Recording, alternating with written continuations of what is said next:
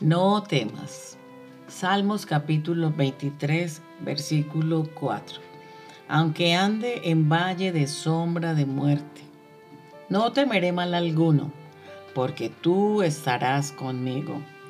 Tu vara y tu callado me infundirán aliento. Este salmo es considerado El Señor es mi pastor y mi anfitrión. Es un salmo del rey David. La mayoría lo consideran como un salmo de la madurez de David, pero como un vivo recuerdo de su juventud como pastor. El Señor es mi pastor, nada me faltará. Para David, el hecho del cuidado pastoril de Dios fue el fin de su necesidad insatisfecha. Dijo, nada me faltará. Tanto como una declaración como una decisión. Nada me faltará significa, todas mis necesidades son suplidas por el Señor, mi pastor. Todas nuestras necesidades son suplidas por nuestro Dios.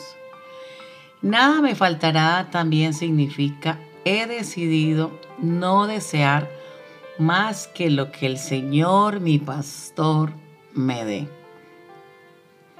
David sabía del cuidado de Dios para él. Hoy nosotros también sabemos quién es nuestro cuidador, nuestro pastor. Y él recordaba de cómo cuidaba sus ovejas. Sabemos que cuando fue un jovencito, cuidaba las ovejas y se preocupaba por ellas. Aún más Dios como su pastor lo cuidaría aún más allá de la muerte y le daría consuelo y seguridad. En la Biblia encontramos muchos hombres de Dios que cuidaban ovejas, que fueron pastores de ovejas, como lo fue Abel, Abraham, Jacob, Moisés, David, entre otros. Las características de un pastor las encontramos en San Juan capítulo 10, donde nos recuerda Jesús, yo soy la puerta de las ovejas. Un buen pastor su vida da por las ovejas. David daba su vida por las ovejas.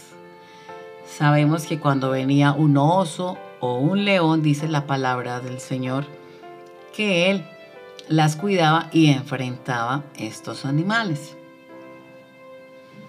Dice en el primer libro de Samuel capítulo 17, el verso 34, tu siervo apacentaba las ovejas de su padre. Y cuando venía un león o un oso y tomaba un cordero del rebaño, David dice, yo salía tras él y lo hería y se lo quitaba de la boca.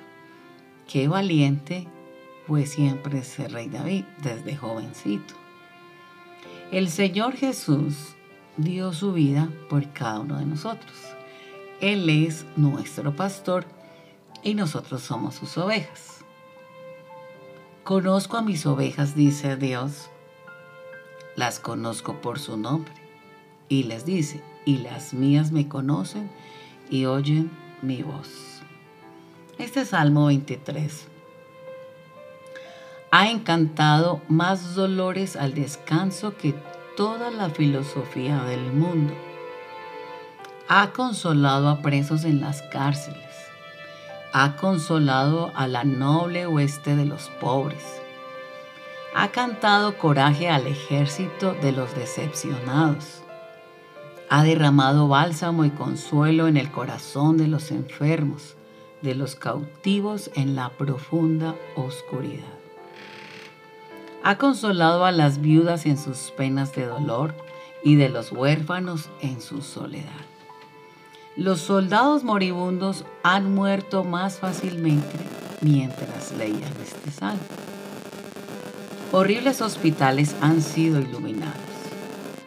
Ha visitado a prisioneros. Ha hecho al esclavo cristiano más libre que su amo.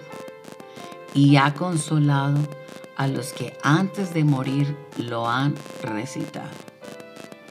Millones de personas en el mundo lo han memorizado. Este salmo incluso aquellos que han aprendido pocas otras porciones de las escrituras se lo saben.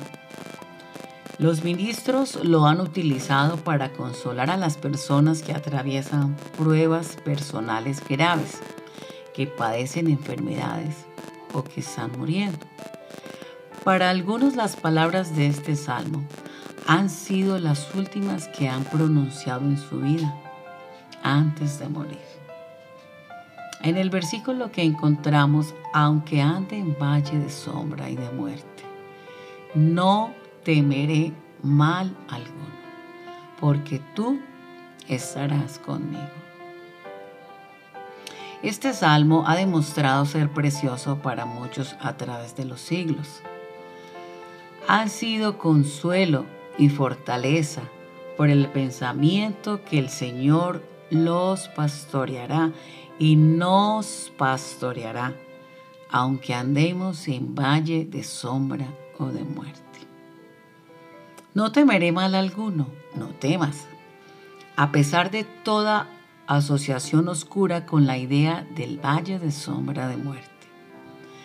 David podía decir resueltamente esto porque estaba bajo el cuidado del Señor, su pastor.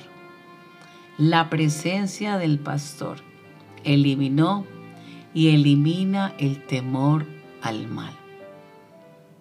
Porque tú estarás conmigo. La presencia del pastor nos da confianza, tranquilidad. La presencia de Jesús, nuestro pastor de pastores, en nuestra vida nos quita todo temor y todo dolor. No temeré mal alguno, no temas.